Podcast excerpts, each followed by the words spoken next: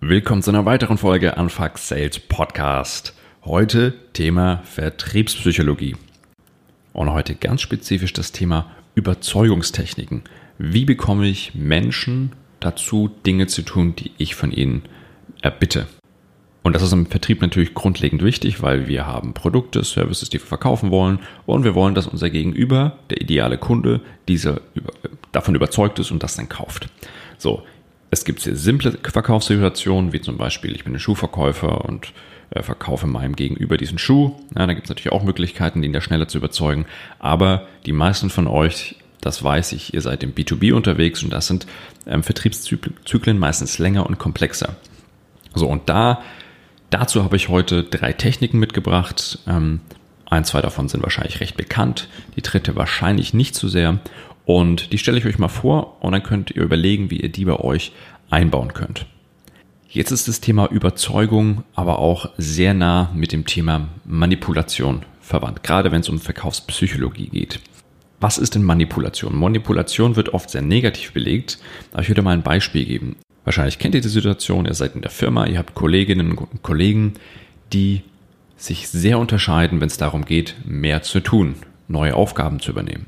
Und ihr habt den Kollegen, neben, der sitzt neben euch und ihr wisst ganz genau, ihr ruft einmal schnell rüber und sagt, bitte bleib heute eine Stunde länger, ich brauche deine Unterstützung da und da. Und das ist kein Thema, derjenige macht das einfach.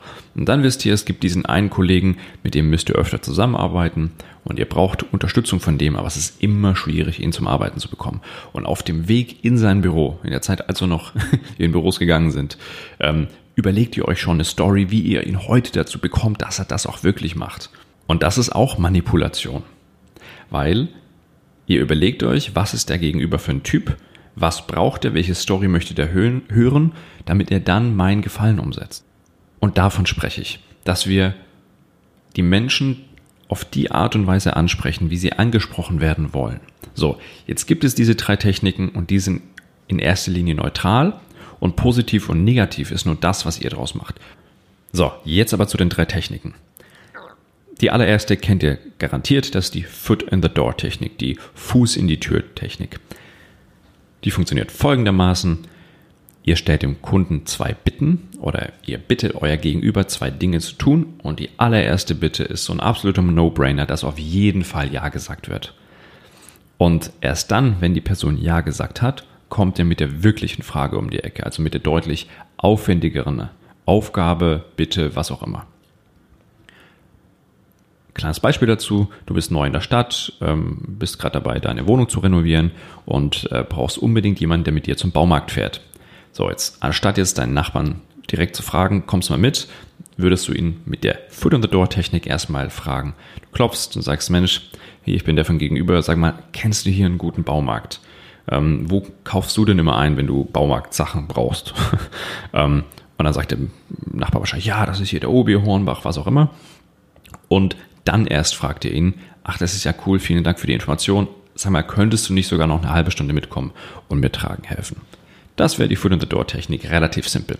In der Vertriebsrealität sind das beispielsweise Freemium-Modelle. Also, wenn ihr eine Software habt, die ihr erstmal anbietet mit einem abgespeckten Funktionsumfang, aber dafür gratis, ist es für eure Kunden sehr viel leichter, sich da zu registrieren, das mal auszuprobieren, auch wenn es weniger Funktionen sind. Die Leute können das erstmal machen. Ihr habt dadurch aber erstmal einen Fuß in der Tür, ihr habt die E-Mail-Adresse, ihr habt den Namen der Leute, ihr könnt sie über ähm, verschiedenste Wege kontaktieren und versuchen dann den Upgrade hinzubekommen. Das ist klassische Foot-in-the-Door-Technik.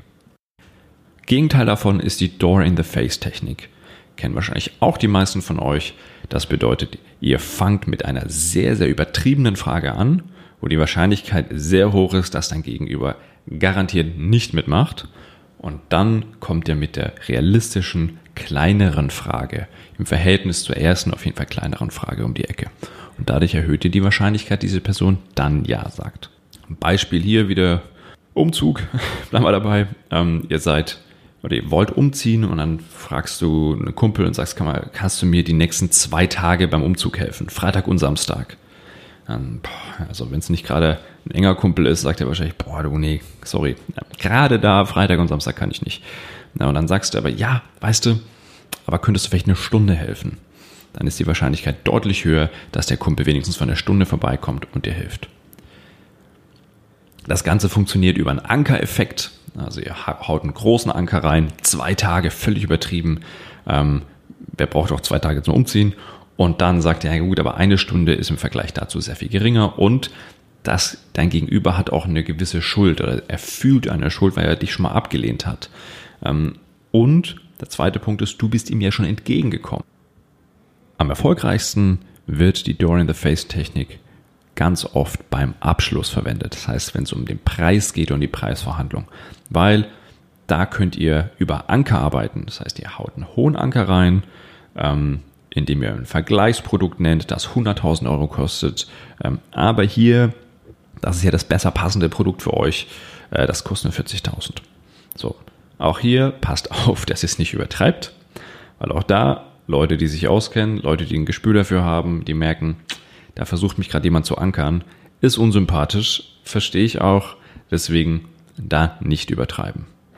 Jetzt kommen wir zur letzten Technik, das ist die Foot in the Face Technik.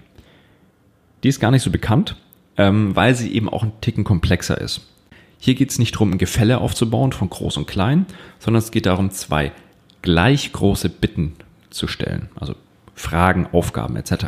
Vorteil ist, dadurch, dass nicht dieses Gefälle so da ist, hat euer Gegenüber nicht unbedingt das Gefühl, dass er jetzt gerade eine Überzeugungstechnik an, anwendet, sondern das ist mehr ein Gefühl von, ja, das passt jetzt in den Verkaufsprozess. Ist weniger schleimig oder dreist. Größte Herausforderung hier ist es, dass ihr zwei Aufgaben findet oder zwei Bitten findet, die wirklich vergleichbar groß sind, weil ansonsten rutscht ihr wieder in Door in the Face oder Foot in the Door Technik rein. Bleiben wir bei dem Beispiel von einem Autoverkäufer. Oder nehmen wir heute eine Autoverkäuferin. Die bittet ihren Kunden, einen Fragebogen auszufüllen über die Präferenzen zu seinem Traumauto. Dann, nach einer kurzen Zeit, kommt die Verkäuferin mit einem Terminvorschlag um die Ecke, um genau dieses Traumauto Probe zu fahren. Weil, wenn Kunden Probefahrt machen, ist die Wahrscheinlichkeit sehr viel höher, dass sie am Ende auch kaufen. Und jetzt, durch diese Frage zum Fragebogen, ist die Wahrscheinlichkeit, dass die Leute zur Probefahrt kommen, also da die Conversion, wieder deutlich höher. Das liegt einfach, hängt damit zusammen, dass es was mit Commitment und Konsistenz zu tun hat. Wir Menschen sind gerne konsistent in unserer Handlung. Das heißt, wenn wir schon investiert haben, schon Zeit investiert haben, Fragebogen auszufüllen, und in dem Fall ist es auch noch schön, wenn wir unser Traumauto noch gestalten konnten, dann ist die Wahrscheinlichkeit sehr viel höher, dass wir auch in dem Prozess dranbleiben und nicht einfach absagen. Jetzt gibt es bei der Foot in the Face Technik allerdings, allerdings zwei Dinge, die euch bewusst sein müssen. Wenn ihr die erste Frage stellt und die erste Frage wird schon negativ beantwortet, müsst ihr direkt die zweite Frage stellen. Wenn auf die erste Frage allerdings positiv geantwortet wird, solltet ihr nicht gleich die zweite Frage stellen, sondern eine kurze Zeit dazwischen lassen.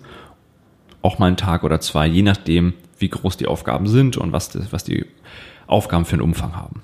Also, alle drei Techniken sind völlig zulässig. Aber gerade bei den ersten beiden passt auf, dass es nicht zu plump ist. Das muss in das Gesamtkonstrukt passen, in die Gesamtstrategie.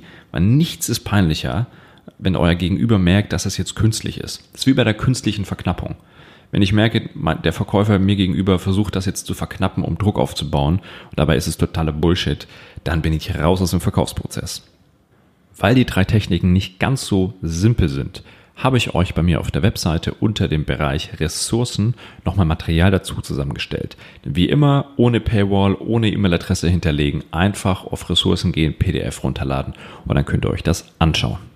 Wenn ihr euch jetzt fragt, welche weiteren Techniken es da noch gibt und vor allem, wie man die sinnhaft integriert in so einen Verkaufsprozess, dann schreibt mich einfach an, wie immer LinkedIn, Morten Wolf suchen oder unten auf der Website anfrag-sales.com Kontaktformular ausfüllen und einfach zu mir schicken.